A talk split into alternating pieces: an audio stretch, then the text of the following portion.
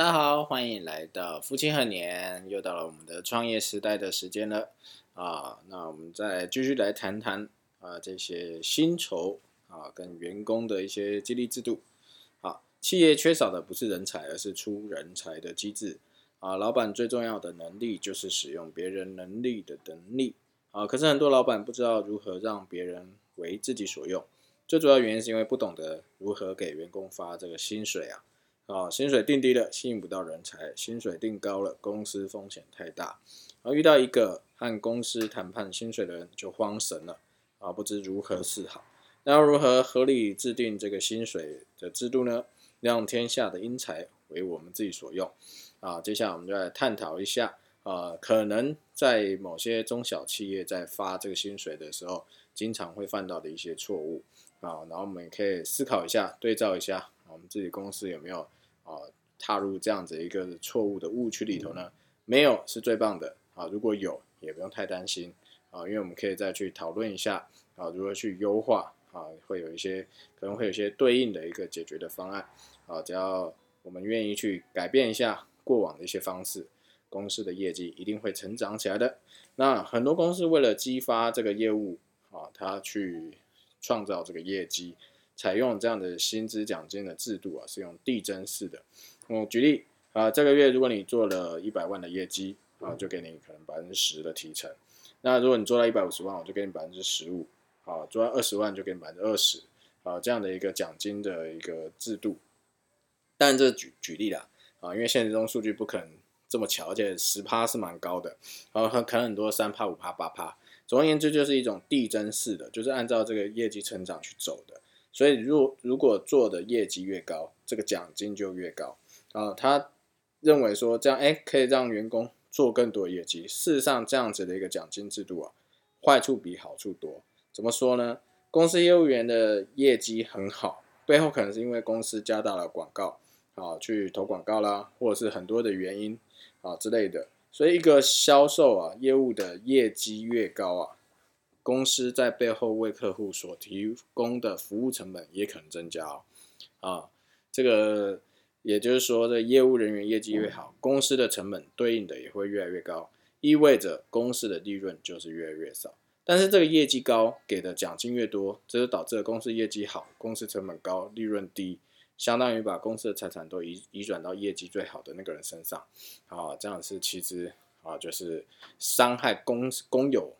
啊的一个利益，肥了一个私人的利益啊，所以这种机制会导致一个很致命的一个问题：员工合并订单以取得更高的奖金。好，举例，好像业绩啊，假设两百万可以拿百分之二十，一百万可以拿百分之十，那五十万可以拿百分之五，看起来好像很公平啊，但是会发现啊，有些人再怎么努力哦，业绩都没办法突破那一百万，更不用讲那两百万了。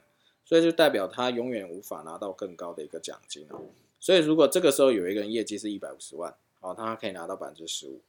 好，那就会跟这个只能做啊拿五趴的人相差百分之十，这不是一个小数目。好，可是如果说这个时候两人勾结加在一起，做五十万的跟这个做一百五十万合作，把这五十万业绩啊挂到那一百五十万那边去，那就变成那个。两百万了，两百万这时候就变成是可以拿二十趴哦，所以是不是双方就可以获得更大的利益？所以采用这样机制的公司啊，都会出现一个业绩超好的人，这个人业绩可能好到占了公司百分之五十甚至百分之八十的一个业绩哦，但是这个业绩不一定都是他一个人做的，很可能都是很多人算在他头上的，以他为中心形成一个小团队，让公司大部分人都围着他转，然后他就以业绩第一名的身份向天天向公司要福利或政策。如果哪一天啊，老板不能满足他的要求，好一离开，可能就会带走一大批的人，所以这时候公司是非常危险的。好，就是呃，这个因为呃，优爸以前有经营过组织行销嘛，也就是所谓的传直销，那就有听到过有一些传直销他们高聘的做法，其实有点类似这样一个概念啊，就是集众人的业绩，然后挂在一个人身上，啊，那可以去拿到一个这个公司给的一个最大的奖金值哦。好，其实这样子。对，就是对双方啊，公司跟这个经营的人来讲，啊，都都是有利有弊啦，啊，所以有些老板就会很自信的说啊，员工都在我眼皮底下啊，搞不了这些无微博的东西啊，而且也觉得他们应该不会这样做啊。但是我们要切记啊，员工绝对比我们想象的聪明多了，而且人性是经不住金钱的诱惑。管理的核心就是用制度约束人性中的恶。一个不好制度会逼着好人去做坏事，好的制度会让坏人没有机会做坏事。所有制度的设立都是基于限制人性的恶，规避大家犯错。老板通常都是最笨的，因为他通常都是最后一个才知道坏公司坏消息的人。看不见的管理比看得见的管理难哦。所以，我们永远不会知道员工在背后里干了哪一些损害公司利益的事情。就像这种啊，奖金结构。员工本来是没有想着把业绩算到别人头上的，但是因为强大的利益诱惑，难免会有人把持不住，而和别人产生勾结。好，所以如果采用这样子一个新手机制，一定要立刻去改掉。公司里面不管是谁，不管啊业绩多少，啊奖金应该都是统一的。不管业务也好，啊业务经理也好，业务这个副总也好，谁把东西卖出去，把钱收回来，收回多少钱都可以拿到等比例的这个奖金，不会因为你收的多。奖金就高，也不会因为收的少，奖金就低，这叫同工同酬，很公平。员工最怕什么？员工最怕三个字：不公平。所以要让基层的这个员工好有尊严的活着，不是老板养他，而是他靠自己的能力养活了自己。赚多少钱靠的都是他的能力。接下来啊，所以这样子公司的这个奖金制度要改成统一的一个奖金的一个提拨的比例啊。但问题又来了，不可能按。就是最高的这个奖金的比例给员工奖金啊，啊，因为那样的话要花很多的钱出去，但是又不可能按最低的奖金比例，因为按照这个做加不做减的原则啊，如果我们今天把奖金比例降低了，原来拿高奖金的人可能就不干了，业绩最好的人如果都不干了，那你这企业大概快 GG 了啊。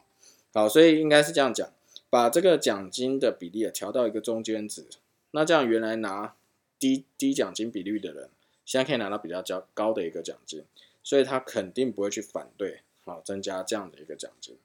原来拿中间值的这个奖金的人利益也不会受损啊，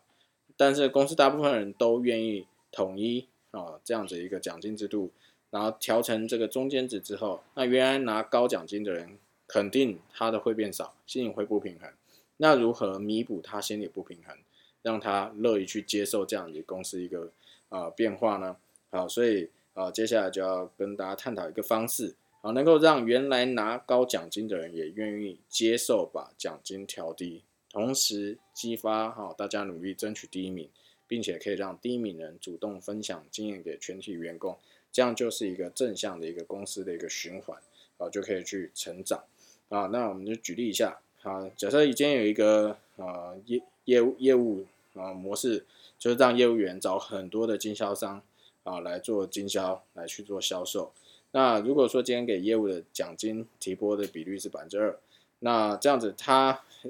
了解了前面的一个方式以后，哦，就就把这个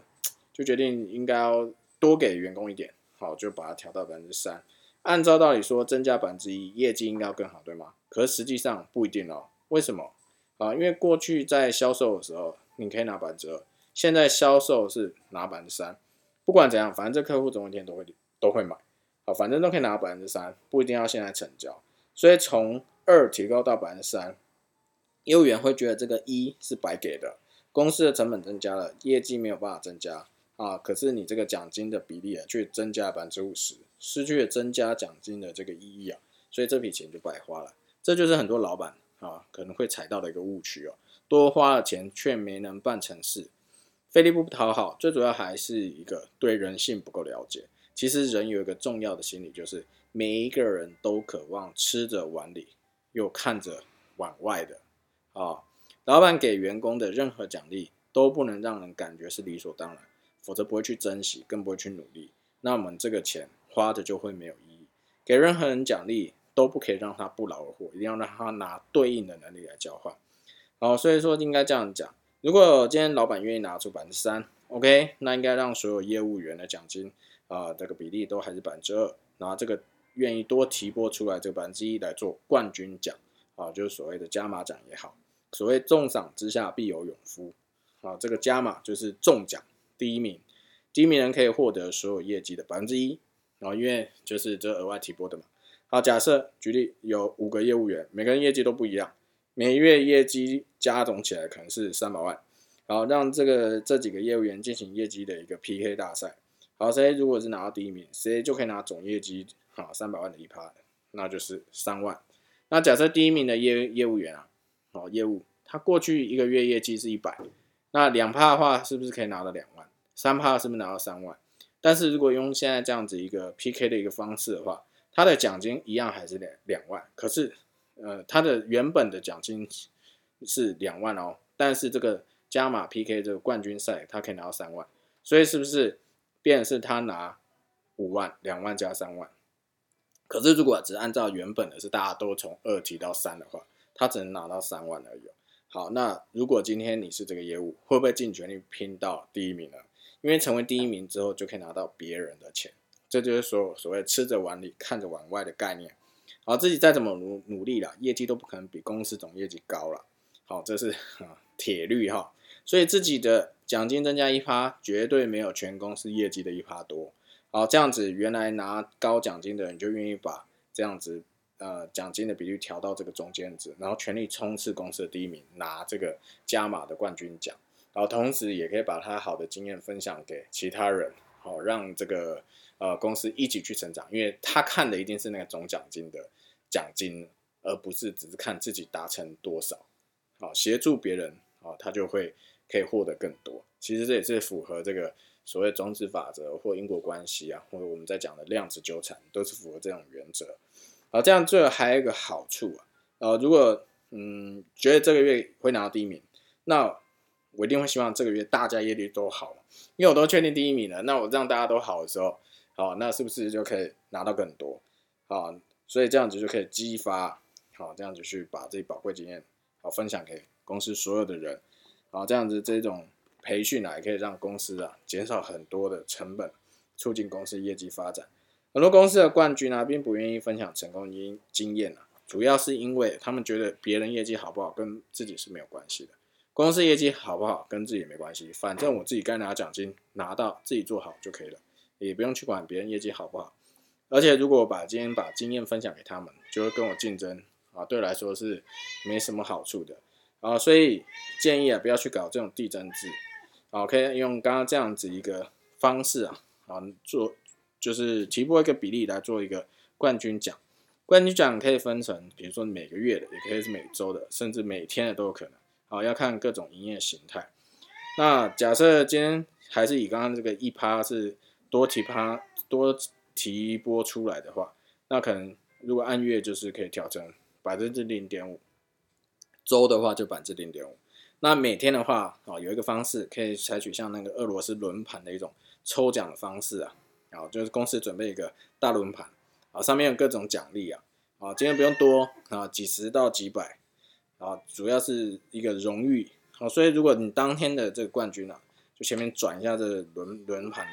然后指到哪里啊，就可以拿到什么礼物。但是只有当天的冠军才有这个资格抽这个奖。重点不在于是抽到什么，价值金额多高，重点是这个荣耀，因为只有当天才可以抽，所以就可以激发更多的人啊，他的潜力啊，去努力成为当天的一个冠军。那如果每天每个业务员都在努力去成为当天的冠军，哦，那这样业绩，嗯，不，难道不会蹭蹭蹭的往上吗？哦，所以如果能够理解刚刚讲这这部分的一些内容啊，所以业绩一定会快速的成长。那另外再接着讲啊，一个错误发工资发薪水的一种方式啊，很多公司给员工这个底薪啊，但要求要完成对应的业绩，那你没有完成啊，就一分钱底薪都没有。啊，这是大部分的有一些啊设计的一些方式。啊，之前啊优爸有在公司也有在。呃，规划类似这样的一个概念嘛，好，但是这会有一个情况，啊，如如果说只有完成业绩目标才能享受提成，啊，那这样做就会结果导致业务员逃单了，好，或是我们以前在汽车界讲叫飞单，啊，会给公司带来巨大损失，也会导致员工对企业离心力的，不利于这整个团队的建设。假设一个公司是这样规定的，底薪三万二。但是业务员必须完成六万的业绩，而你如果达不到这六万业绩，就没有底薪。如果你是这个公司的这个业务啊，努力一个月啊，终于啊，在本月啊月底前也下班之前成交给客户，然后结果收款是五万九千九百元。那想一下，你是要报到公司还是不要报到公司呢？那为什么不愿意报到公司？因为觉得即使报了公司，本月也没办法拿到底薪啊，因为还是有差那一百块嘛。好，那既然报上去拿不到一分钱，那干嘛不等到下个月去报，还可以拿到更多的奖金？哦，一定至少可以确定完成这个六万的这个业绩的额度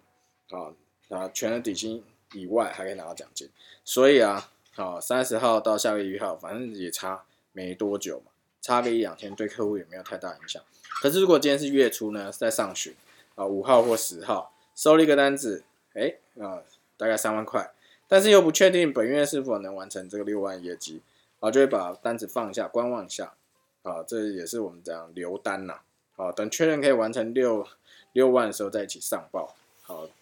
哦，可是客户很着急要产品，你不上报的话，客户无法想要到产品跟服务，这时候怎么办？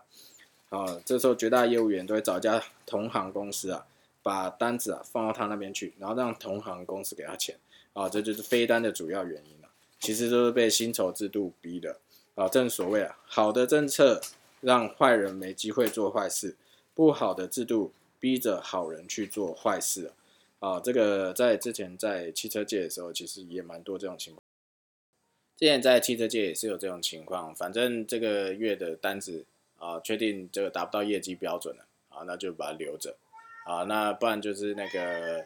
呃，把它转到其他经销商那边啊，就是所谓的飞单啊。好，那再我们再看一下啊啊，那个有有些公司是这样规定的。在六万之内是没有奖金的，超过六万以上的部分才会有奖金哦。这个优爸以前有了类似设计过这样子一个奖金制度啊。举例，假设一个业业务啊，他这个月啊做了七万业绩，六万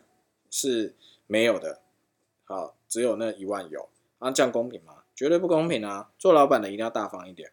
啊，让我们要让业务员只要有业绩就有奖金，哪怕只是收回好一千块，这一千块应该都有他的一部分。好，这样员工才会比较积极的去拓展这个业务，为公司创造更多的业绩。好，这样有一个好处就是算这个奖金呢很简单，因为我们要让奖金的计算方式简单，让业务人员很清楚的啊知道自己收回的钱当中有多少是他的，这样他就很卖力的工作。很多公司把这个奖金制度搞得很复杂，没有专业的人员操作都很难去算得很清楚，这样就会大大降低员工的一个积极性。我们要把业务员的注意力啊提升。在这个业绩上面啊，哦，他就很清楚，可以算出他收回每一笔钱当中有多少他可以拿到的奖金，这样才能引导他为自己收钱，因为收到的钱越多，能拿到的钱就越多，这就是人性。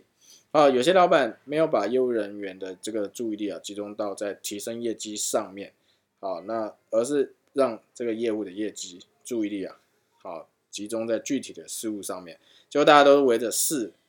而没有围着业绩。再去做运作，事是过程，业绩才是结果。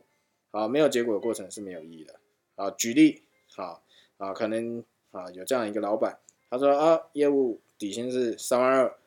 啊，但是没有具体的一个业绩的一个目标的要求哦，而是要求他们要做哪些事，比如说，好，每周早会啊，每日的早会，每日每日的晚呃晨会啊，一到五呃礼拜六来教育训练。啊，或者是要做什么客客户的一些业绩报告啦，等等。那这个没有做好就扣一千块，那个没有做好就扣一千块。啊，你如果今天能够只要把这些事情都做到，好，那你这三万的底薪就拿到。所以这样子员工的注意力就不会把业绩上去关注哦。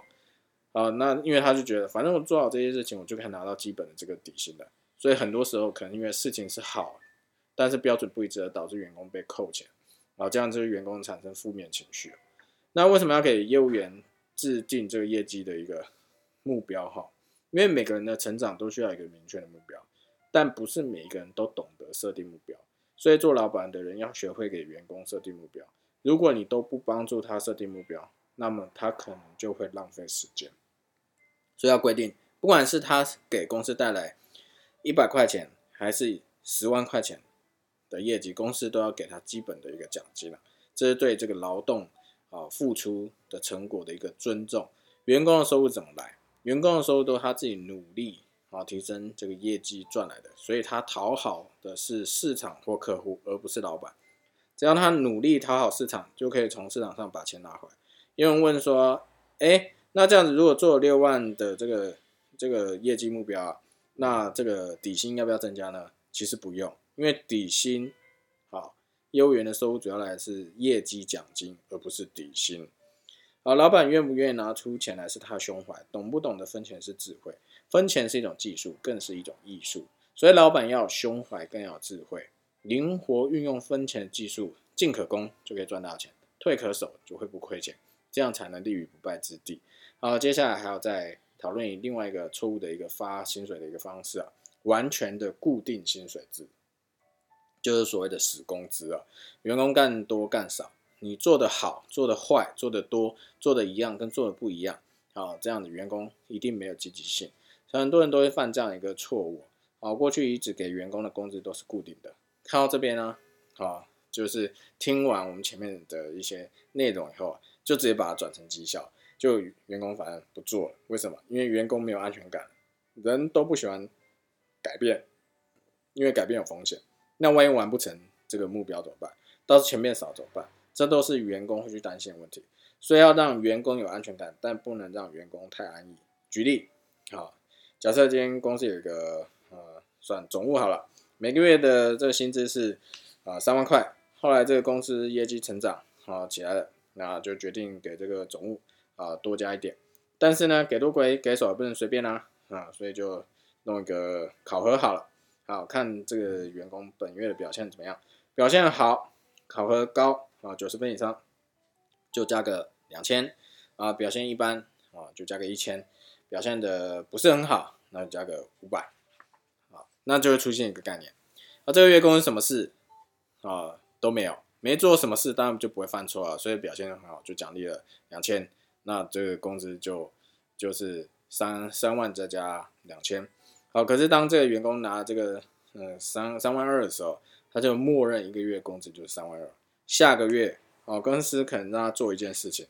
啊就没做好，就就 KPI 就没那么好，然后，那可能只能拿一千，这个时候。他不会去感谢说啊，公司奖励我这一千了，还是他会说公司扣了我一千块了。所以大部分人都会说公司扣了我一千块，因为这是人性。那要怎么样防止这样的事情发生呢？好，接下来一个方法，大家可以啊思考一下，好看有没有帮助。啊，这叫做民生暗降法。好，举例还是一样，呃，一个嗯业务形态，好，只要你就完成销售，啊，这个底薪是三万，没有任何业绩要求。但是如果你一旦卖出这个商品出去了，业绩的奖金提拨是百分之二啊，因为不管你有没有卖出去这个商品，你都可以拿到底薪的三万，所以员工一定缺乏积极性，所以这老板就算了一下，平均一个业务员一个月可以做个一百万的业绩，啊，所以便是说他想要去做一个改革，把这固定的薪水变成一个绩效奖金的方式啊，底薪一样维持三万，那业绩目标是一百万。完不成这个一百万业绩的话，底薪就按照这个呃一百万的完成比例去拿